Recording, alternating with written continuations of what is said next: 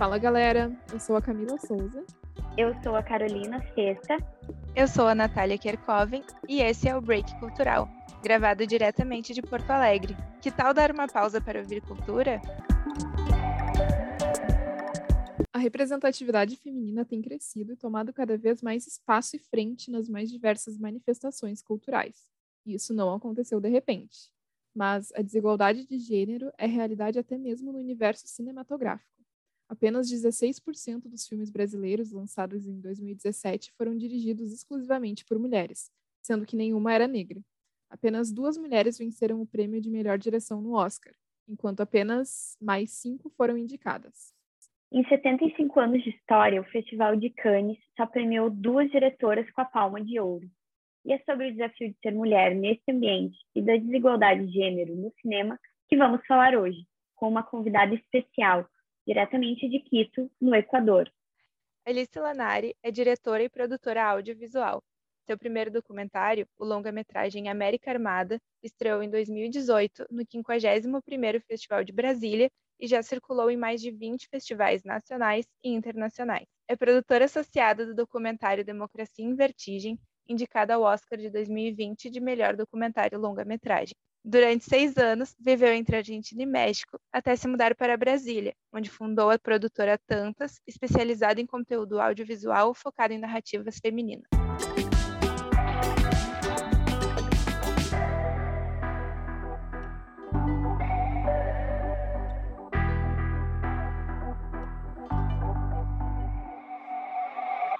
Oi, Alice, seja muito bem-vinda ao Break Cultural. Obrigada por aceitar o convite para conversar com a gente. E a gente queria que tu nos contasse como iniciou a tua carreira no cinema, quando foi e quais foram os teus primeiros trabalhos. Eu tenho 43 anos, né? Então já tem um tempo que eu estou no cinema, já tem um tempinho. É, eu comecei, eu estava na faculdade, eu fazia radialismo na UFRJ, eu estava na escola de comunicação da UFRJ.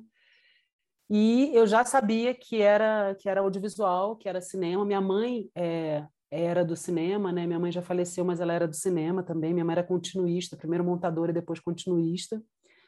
E foi com a, a, partir da minha mãe, eu ainda criança, que eu me apaixonei pelo cinema e, e meio que sentia que era por ali.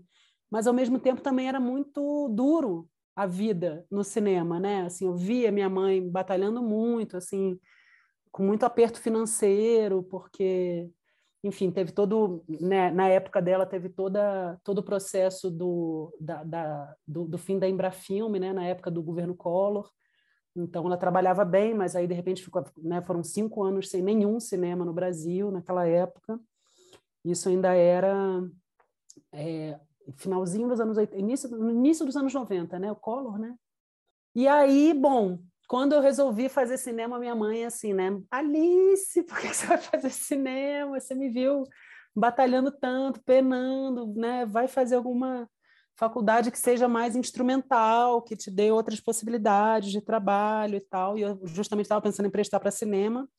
Resolvi fazer comunicação numa de abrir mais o campo, mas não teve jeito.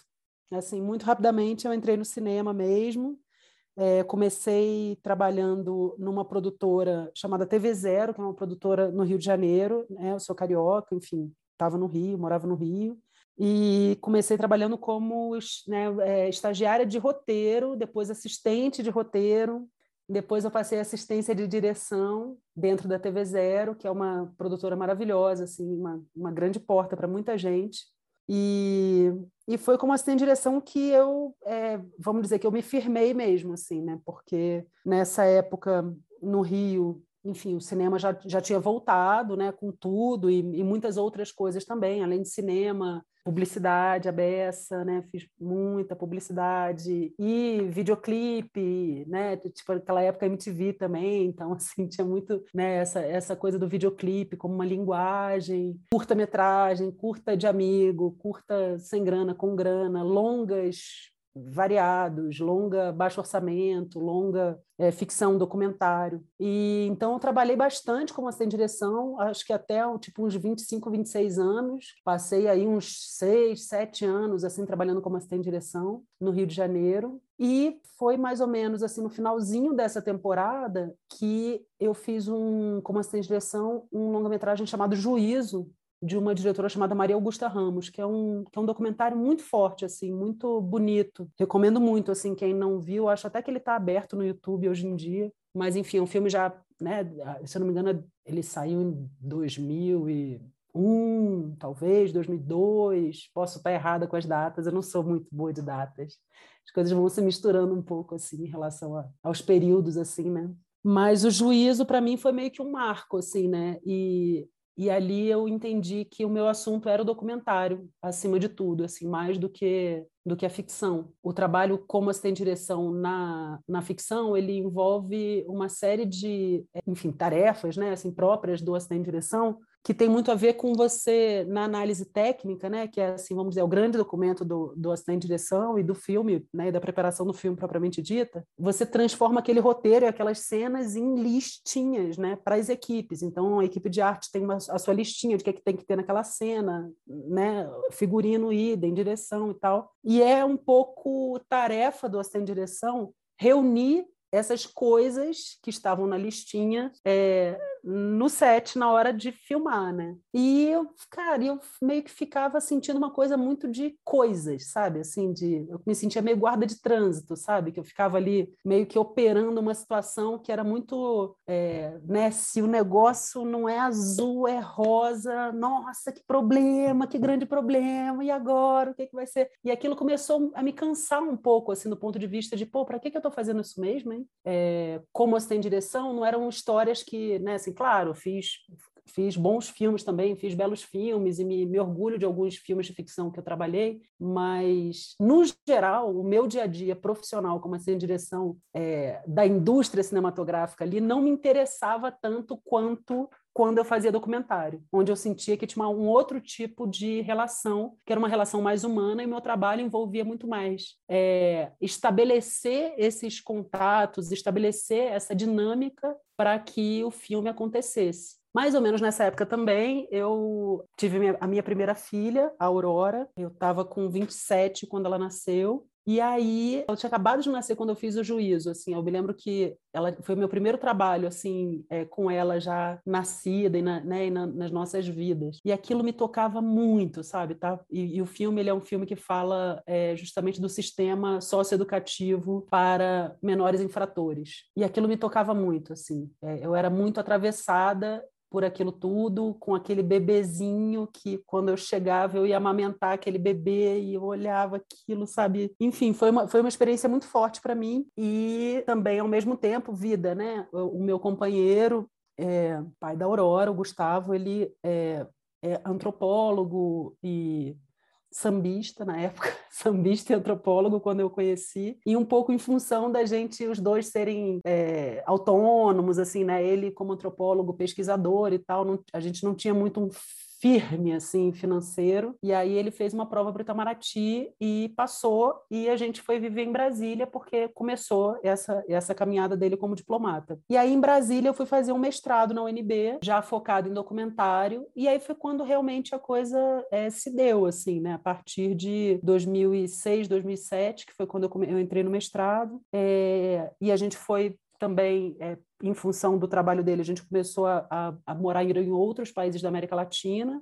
né? Então a gente saiu de Brasília, foi para Buenos Aires, é, na Argentina, depois a gente foi para a cidade do México, no México, e agora a gente está aqui em Quito. E Brasília sempre também, né? Brasília sempre assim é, é uma base, é um pouso, assim, não né? tem uma produtora em Brasília. Mas foi um pouco nessas andanças e nessas andanças pela América Latina que é, eu fui é, cada vez mais encontrando o meu cinema, assim, né? Então, sem dúvida nenhuma, é uma essa experiência de estar tá, meio cigana, né? Caminhando por outros países é, determina absolutamente assim o meu olhar e o meu trabalho, mas hoje eu já sinto que eu posso estar em qualquer lugar, assim, sabe? Não importa muito, eu posso estar em qualquer lugar. Que esse trabalho, né, vamos dizer mais de criação, assim, mais autoral, eu vou estar fazendo de onde for, assim. Outra coisa que a gente queria saber, que tem bastante a ver com as pautas, assim, que a gente traz aqui no Break Cultural, é se já passou por alguma dificuldade na tua profissão por ser mulher, né?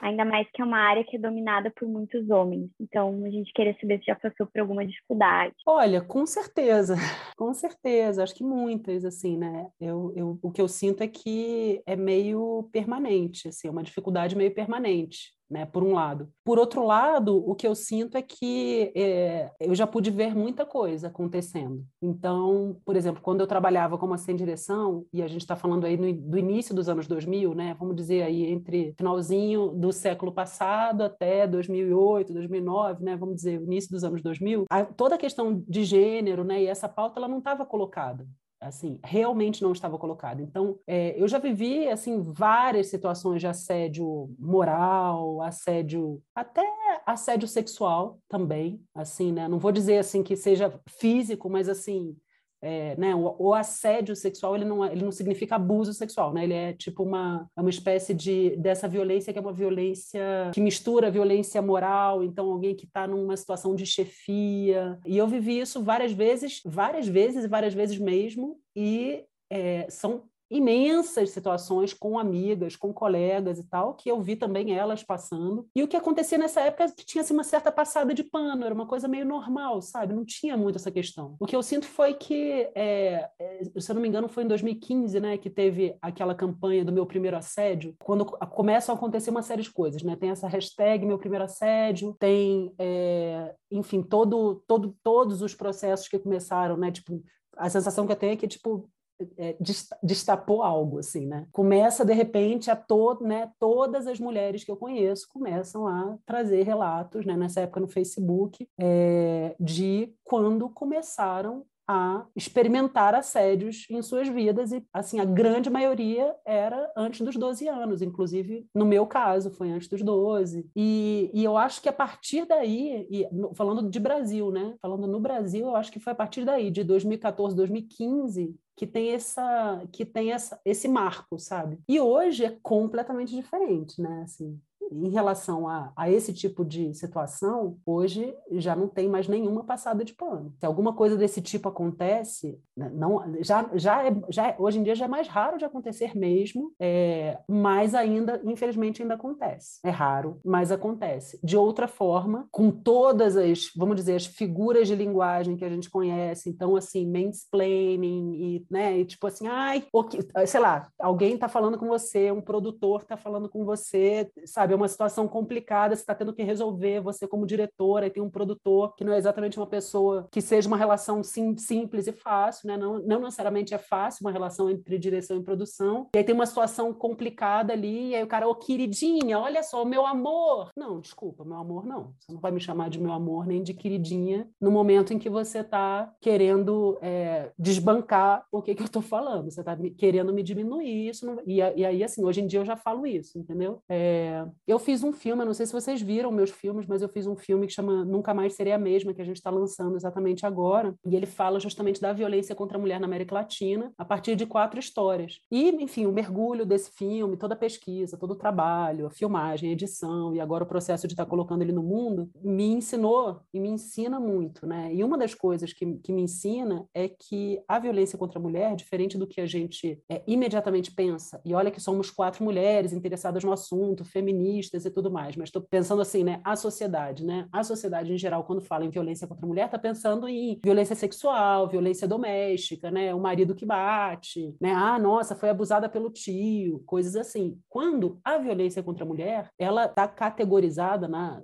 né? ONU Mulheres categoriza 25 tipos de violência contra a mulher, né? Então, assim, são muitas as formas de violência. Então, assim, sem sombra de dúvida, estamos sempre passando por alguma delas assim, né? Para a gente ficar totalmente imune a isso, e não, é, não, digo imune no sentido de que não aconteça com a gente, é porque acontecer vai acontecer, mas a, o tipo de resposta que a gente passa a aprender a dar tem muito a ver com a maturidade, tem muito a ver com é, o aprendizado, tem muito a ver com a escuta de outras mulheres, tem muito a ver com uma percepção que você começa a ter da sociedade que é que muda, né? Assim, eu, eu hoje eu, eu ando meio assim, eu, eu passei a ser uma pessoa mais desconfiada. Não sei exatamente se desconfiada é a palavra, mas assim, eu sou muito aberta com os meus amigos, com, os, né, com as pessoas que eu amo. Eu sou uma pessoa muito extrovertida, muito aberta, assim, em geral. Mas hoje em dia, na rua, assim, eu já ando mais atenta, por assim dizer. E não deixo nada passar nem com o que está acontecendo ao meu lado. Não precisa acontecer comigo exatamente. Mas se eu vejo alguma coisa acontecendo do meu lado, eu não deixo passar. Já não deixo mais. E é duro viver assim.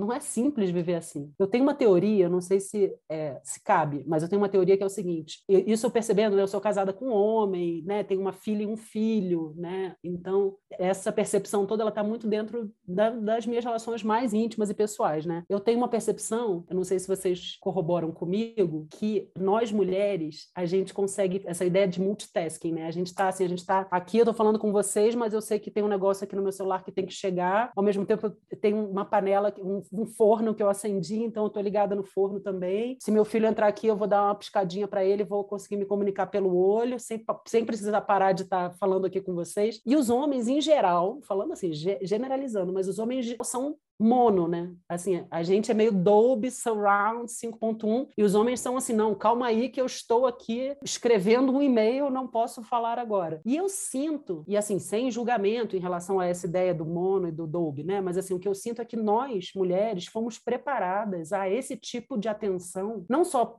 por toda uma questão do trabalho de cuidado, né, que no final das contas cai no, nas nossas costas e que isso não é nem valorizado, nem reconhecido, nem nada disso. Mas mesmo na rua, a gente tem que andar com aquela, aquele olhar 360, a gente está o tempo inteiro atenta, porque a gente sabe que a rua é um território que a gente que tudo pode acontecer, né? Então acho que a gente desde pequena a gente vai meio que ligando essa chave dessa atenção a várias camadas, né? O que, que, que vocês acham sobre isso? Eu fiquei te ouvindo e concordo muito com, com o que tu falou. A gente acho que tem nessa né, questão de da mulher ser dona de casa, da mulher cuidar dos filhos, e isso acaba acaba né, fazendo com que realmente a gente seja preparado desde sempre para fazer muitas coisas ao mesmo tempo. E aí, essa coisa de sair na rua e estar sempre, né? Eu tô ligada no caminho que eu tô fazendo, mas eu também tenho que prestar atenção no que está acontecendo. Não tem alguém me seguindo, de repente não tem outra mulher que eu possa acompanhar para ela também, né, não se sentir sozinha. Eu concordo muito assim contigo nessa nessa questão. Vou até aproveitar já para para puxar a próxima pergunta. Tu falou sobre a questão do, do documentário, né? Eu Nunca Mais Serei a Mesma. E a gente queria saber um pouquinho como foi o processo, né, da criação e da gravação, tanto do Nunca Mais Serei a Mesma, como do América Armada. É, são filmes é, diferentes, absolutamente diferentes entre eles, é, mas são filmes que, para mim, eles são um pouco é, um contínuo, assim, sabe? Um é um pouco consequência do outro.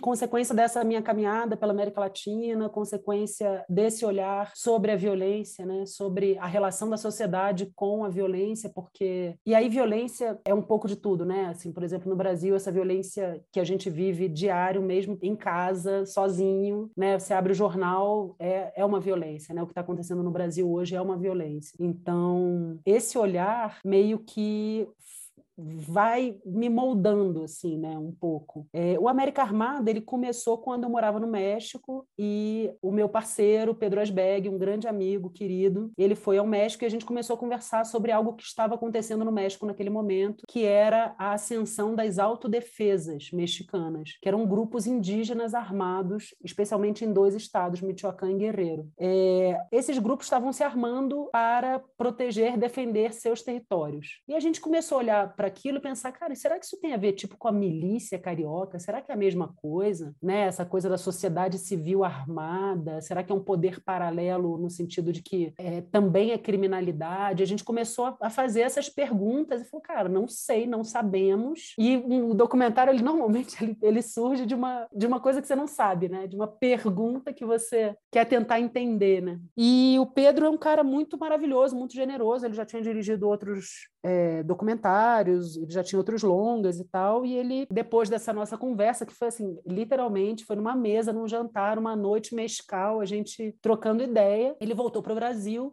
e um tempo depois me ligou e falou, cara, aquela aquela questão, você não anima não da, da, gente começar realmente a indagar sobre isso, escrever um projeto, fazer um filme? Pô, vamos nessa. E começou a América Armada. A América Armada foram muitos anos, porque a gente começou do zero e a gente, é, enfim, nós somos os produtores do filme também, então toda a busca por financiamento, a gente passou por tudo isso, por todas as etapas. Foi um desenvolvimento é, longo e muito bonito, porque a gente meio que aprendeu na prática juntos, é, construímos um, uma forma, um método ali de trabalho que envolveu uma viagem de pesquisa, onde a gente foi nós dois e o diretor de fotografia, o Pablo Baião, para os países, e aí a gente foi fazer essa pesquisa, conhecer pessoas, realidades, histórias, e aí a gente, né, primeiro estuda a beça sobre isso, né, lê tudo, tenta entender com quem já está nesse, nesse universo, né, pesquisando sobre isso. Depois é, vai, e aí tem contato contato pessoal, né, humano, corpo a corpo com essas histórias, com essas realidades. Volta, escreve um roteiro, né? define quem são os personagens, escreve um roteiro, continua batalhando financiamento, consegue financiamento, muito menos do que deveria. Ai, mas vamos assim mesmo, vamos, vamos assim mesmo. Fomos, filmamos, é, voltamos, é, e aí o processo normal, né, de edição, finalização do filme. O filme, o América Armada é, estreou no Festival de Brasília em 2018, passou por muitos festivais, foi, a gente foi para Cuba, no Festival de Havana, é, enfim,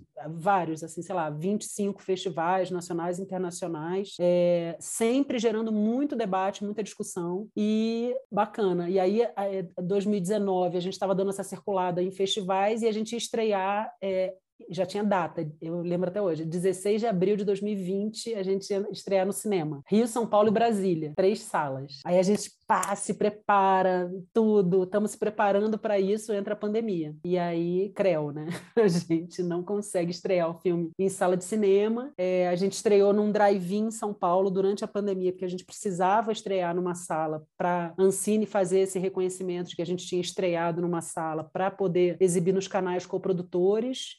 É, Canal Brasil e, e Globo News. E, a partir disso, a gente também deu largada na distribuição de impacto do filme, que para a gente foi super importante, que foi algo que a gente fez é, em 2021. Pois bem, em 2018, a gente tinha estreado o América Armada e, no Rio de Janeiro, uma produtora chamada MPC Filmes estava querendo fazer um filme sobre a violência de gênero na América Latina. Não tinham ainda é, nada, assim, do ponto de vista de é, personagens, que países, que argumento, né? Eles só queriam, eles sabiam que eles queriam fazer esse filme. A MPC é uma produtora que tem uma carteira de projetos de documentário ligados a direitos humanos. E aí um amigo é, na época me, é, enfim, conheci o América Armada e estava é, ligado à MPC por um outro projeto, me indicou, porque eles queriam uma diretora mulher, eles queriam uma diretora que tivesse um trânsito na América Latina e me confessaram depois alguém que já tivesse é, uma certa experiência com temas mais difíceis, né? Assim, com temas que não são exatamente tranquilos. E o América Armada ele era tudo isso, né? Então, enfim, eles viram a América Armada e me convidaram para conversar, enfim, me chamaram para conversar, a gente conversou e fizemos uma reunião e aí começamos o projeto é, nunca, do Nunca Mais Seria a Mesma. O modelo de produção do Nunca Mais Seria a Mesma foi um pouco parecido com o do América Armada. A gente meio que foi é, lapidando esse método, né, da ideia de você fazer primeiro uma pesquisa de mesa, no caso, tinha muito a aprender, né, assim, então essa pesquisa contou com a consultoria da Rede, que é Rede com H no final, que é uma organização brasileira que trabalha no enfrentamento à violência contra a mulher, de, já tem muitos anos a Rede, e são pesquisadoras, mas são ativistas, militantes e tal. Elas prepararam meio que um panorama de como era, como se dava a violência contra a mulher na América Latina, país por país. Trouxeram esse relatório, a gente já estava, enfim, lendo muita coisa, vendo filmes, internet e tal. E com isso, a gente, o que eu fiz foi meio que encontrar, primeiro, os países a partir dos tipos de violência que a gente queria trabalhar. Então, daquelas 25 tipologias de violência que a ONU é, lista, a gente resolveu trabalhar com o racismo, né, o racismo estrutural no Brasil, a partir de uma história de uma mulher brasileira, a violência doméstica, e aí fomos para a Argentina, porque a Argentina, a gente queria que a Argentina tivesse no filme no sentido de que a Argentina é um país que já está assim com essa pauta bem avançada, muita mobilização social, ruas cheias, sabe? Assim, a gente tem muito a aprender com a Argentina e com as mulheres argentinas. Então a gente foi falar da violência doméstica na Argentina, mas num ponto de vista que fosse é, que tivesse um corte de classe no sentido de que a gente de que a nossa personagem fosse uma mulher que não fosse uma pessoa é, uma, uma mulher periférica, que fosse uma mulher é, da não vou dizer da alta classe, porque hoje em dia a Cessi não é uma aristocrata nem nada, mas ela, ela é filha dessa aristocracia, né? A gente queria muito um país que fosse da América Central para falar da violência é, associada à migração, às mulheres migrantes, e aí a gente foi para Honduras. E no México a gente é, foi falar sobre o feminicídio, especialmente o feminicídio de meninas, de crianças que hoje o México é campeão, né? Ele tem essa triste marca de ser campeão mundial em mortes de meninas, né? Feminicídios de crianças, meninas. Então, né? Cri criamos esses perfis, buscamos pesquisadoras locais nesses quatro países, mulheres que já estavam ligadas a essas causas, a essas quatro questões, causas militantes, tivessem um trabalho já consolidado nessas áreas em seus países, e elas trouxeram histórias e mulheres. É, vamos dizer, eram cinco histórias por país, assim. E aí a gente foi com uma equipe, eu fui com uma equipe bem pequenininha ainda nessa etapa de pesquisa. Fomos para cada um desses países e fizemos uma semana de pesquisa. Nessa semana a gente encontrava, em cada dia a gente encontrava uma dessas mulheres com câmera, né? Já com câmera a gente entrevistava, conversava, estava com elas, se relacionava, né? Encontro, né? Essa ideia do encontro que tem muito a ver com o meu tipo de cinema, né? Eu filmo muito o encontro que eu estabeleço e essa relação que se dá com as personagens. E então a gente começa ali nesse nessa, nessa viagem de pesquisa, quer dizer, as nossas quatro personagens, no final das contas, elas já estavam nessa primeira é, viagem, né? Eu já conheci elas aí. Volto para o Brasil e aí um pouco à luz do que tinha acontecido na América Armada, muito tocada, porque também é aquilo, né? Pesquisa de mesa, você está aprendendo muito, você está conhecendo as histórias, claro que te tocam, leituras, imagens, filmes e tal, mas é diferente quando você vai lá e abraça e conversa conversa e troca e conhece, e escuta da boca daquelas mulheres e, e, e percebe é, como aquilo afeta e afetou e afeta e segue afetando, coisas mais sutis. Então eu voltei para o Brasil, eu estava morando em Brasília nesse momento e roteiro, cai dentro do roteiro. Eu acredito muito em roteiro de documentário, né? Diferente é, dessa ideia que eu acho que hoje em dia já está bem defasada, assim, né? De que documentário é pega a câmera e vai, né? Vê o que que acontece. Não, não, né, não, não é muito o meu desenho, assim, eu acredito muito em roteiro, eu acredito que é, você tem que se preparar muito para poder encontrar, inclusive, o que você não esperava, né, assim. E esse inesperado, ele só surge, só aparece quando você justamente já está buscando determinadas coisas que você previu, assim, né. Até para poder reconhecer quando é inesperado, né. Quando o inesperado acontece, você tem que saber o que, que é esperado e o que, que é inesperado, para poder reconhecer esses, né, essas coisas grandiosas que o documentário muitas vezes é, te oferece,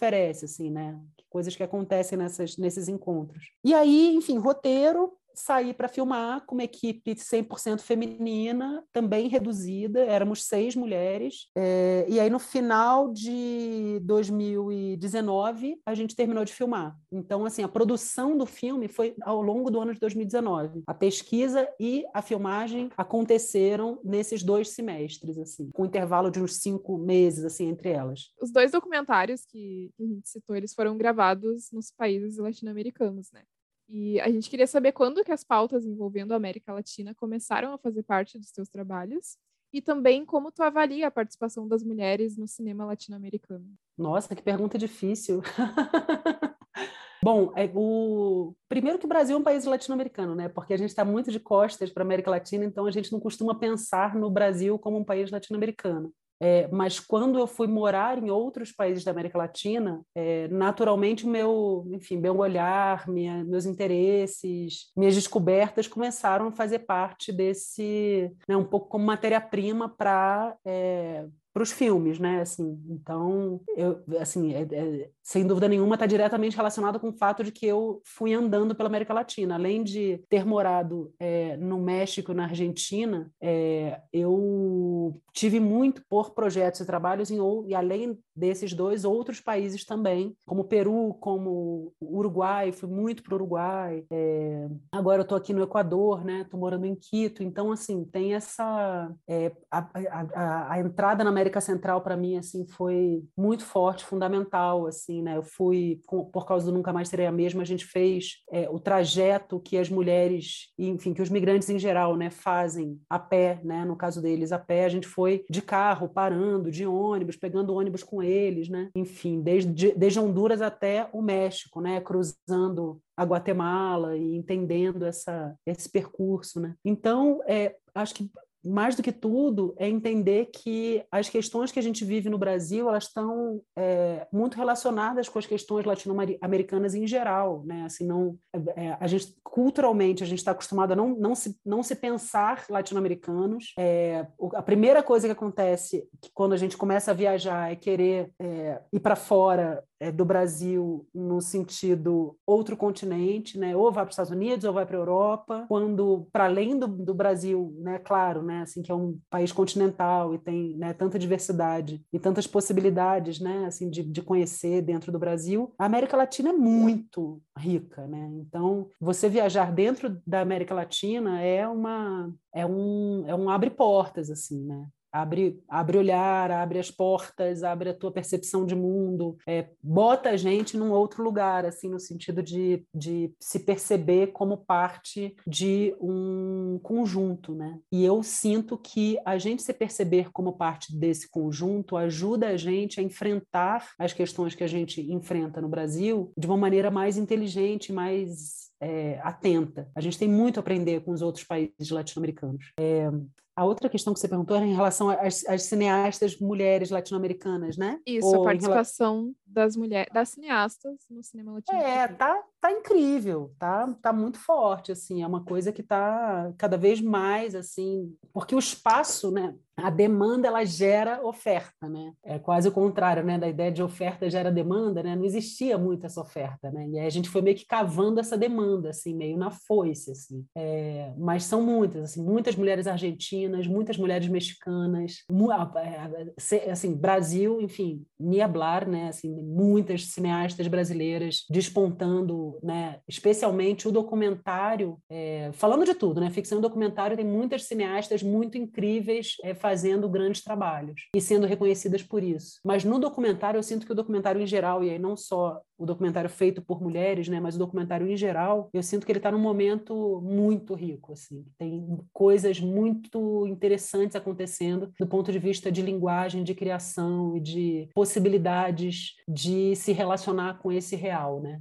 Então eu acompanho, sem dúvida, acompanho o trabalho de muitas mulheres eu tenho eu nego um pouco essa ideia de um olhar feminino para o cinema né? Assim para mim a gente pode fazer qualquer filme e a gente pode falar de tudo que a gente quiser. E não é porque a gente é mulher que a gente tem que estar falando sobre as questões né? Violência de gênero e né? E as exclusões todas a que a gente é submetida né? Eu acho que é isso é, é abrir na foice e já não deixar mais nada passar para a gente poder falar do que a gente quiser sabe? Assim essa ideia de, de ah bota ela lá na mesinha de gênero sabe? Não não, desculpa, eu não quero estar na mesinha de gênero, eu quero estar em todas as mesas que eu me senti à vontade e capaz para sentar e ocupar, sabe? Mas assim, eu fico super feliz e super é, animada em ser parte é, desse tempo, como vocês são parte desse tempo também, né? Somos contemporâneas é, de mulheres muito incríveis, assim, que estão botando né, a cara no mundo, o corpo no mundo, né? E, e trazendo joias, assim, trazendo grandes reflexões e grandes obras para gente, né? Sim, exatamente.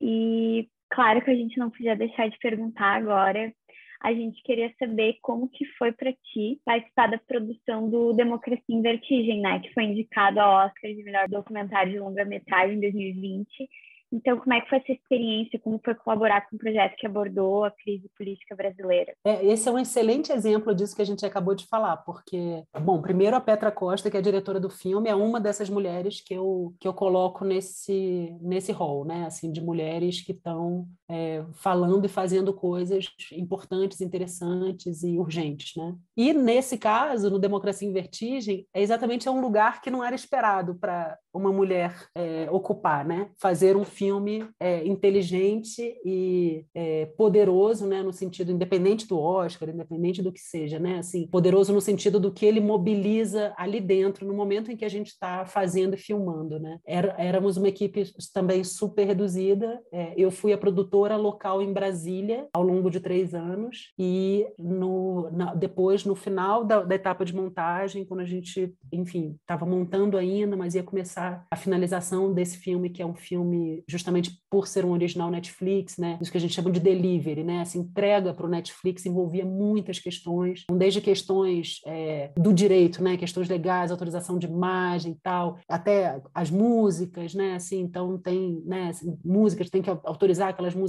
todas, até é, todas as questões de fact-checking, né? Assim, então cada coisa que está ali tem que estar tá, é, checada e provada de que aquilo é aquilo mesmo, né? Então, assim, eram muitas questões. E a Mari Oliva, que é uma das produtoras do filme, ela estava, ela, ela, ela, ela ocupava essa, vamos dizer, em São Paulo, ela ocupava essa posição de ser essa coordenadora dessa produção, é, dessas várias frentes, né, para além da montagem e da finalização do filme. É, e aí a Mari engravidou e no finalzinho da gravidez dela, ela precisou passar a bola e eu já estava é, muito ligada ao filme desde sempre, porque, enfim, em Brasília eu sempre filmei, né, é, a, é, enfim, as cenas de Brasília, a grande maioria das cenas de, né, enfim, de tudo que a gente filmou em Brasília, e é óbvio que a gente filmou muito mais do que aquilo que está no filme. Foram três anos de filmagem, né, assim, a gente acompanhou muito de perto, assim, todas as CPIs, tudo que estava acontecendo, né? E você acompanhar um processo que você não sabe para onde vai dar. Então, assim, para de filmar? Não, não para de filmar, a gente não sabe o que, é que vai dar, né? Enfim, e aí, por, justamente por eu já estar envolvida no filme há muito tempo, é, a Petra e a Mari me chamaram para passar uma temporada em São Paulo para é, justamente fazer esse trabalho que a Mari estava fazendo. Então, eu tive um pouco essa experiência também, que foi muito rica de fazer né, essa, essa função final, assim, de coordenação dessa, desse delivery. E passei uns meses em São Paulo. E aí foi quando é, me tornei também produtora associada do filme, né? Então, foi uma experiência, é uma experiência determinante na minha vida. É, a gente terminou de filmar, meu, meu último set de filmagem foi na posse do Bolsonaro, essa, essa grande tristeza que foi é, passar o Réveillon sabendo que no dia seguinte, às oito da manhã, eu ia estar tá filmando a posse. Íamos, né? Todos nós ali, a nossa equipe ia estar tá filmando a posse. E esse foi o nosso último dia de filmagem do, do Democracia em Vertigem. Então, foi um período muito rico da minha vida, onde eu aprendi muito. A Petra é uma é uma diretora muito interessante, é muito. Ela tem essa coisa assim, tipo, ela já sai da van filmando, sabe? Ela já, tipo, ela está sempre pronta, assim, isso é uma coisa que eu aprendi com ela, sabe? Assim, eu sou um pouco mais cautelosa em geral, eu chego, aí eu quero chegar com calma, vamos lá montar a câmera. Não, ela já é assim, claro. Então, é, isso foi muito legal, assim, é, viver isso com ela. E aí vocês podem ver que também as coisas se somam, né? Porque eu comecei a filmar no final de 2016, é, eu filmei o América Armada em 2017, ainda, né, a gente já estava é, em filmagem do Democracia em Vertigem, então sempre, claro, né, eu, eu, teve momentos em que eu saí da, da, da, da filmagem e tinha sempre, claro, outras é, produtoras, manas lá de Brasília que, é, é, que vinham e, e assumiam essa função, mas eu sempre voltava, né? Então, a gente começou no final de 2016 na comissão especial do impeachment na Câmara, que terminou em abril de 2016, naquele 17 de abril fatídico, né, do família quadrangular, né, minha tia Eurídice, né, aquela cena que a gente viu é, deplorável, né, da, da história do nosso país. E foi, foi 2016, 2017, 2018, tudo, a campanha, Bolsonaro, a gente tipo, sendo avassalado. O Bolsonaro, é, a gente filmou muito o Bolsonaro no ano 2017. Em 2016, 2017, ele era, assim, é, ele, ele, dialogava com a gente, assim, ele topava a gente até um dado momento, depois ele, ele parou de, de receber a gente como outros é, personagens ali da direita também. Mas é um filme que se propôs a dialogar com, com, com, com toda aquela cena, com todos aqueles atores políticos, sem deixar de ter um lado, né? Sem deixar é, de ter a sua a sua voz, assim, a sua a sua visão, né?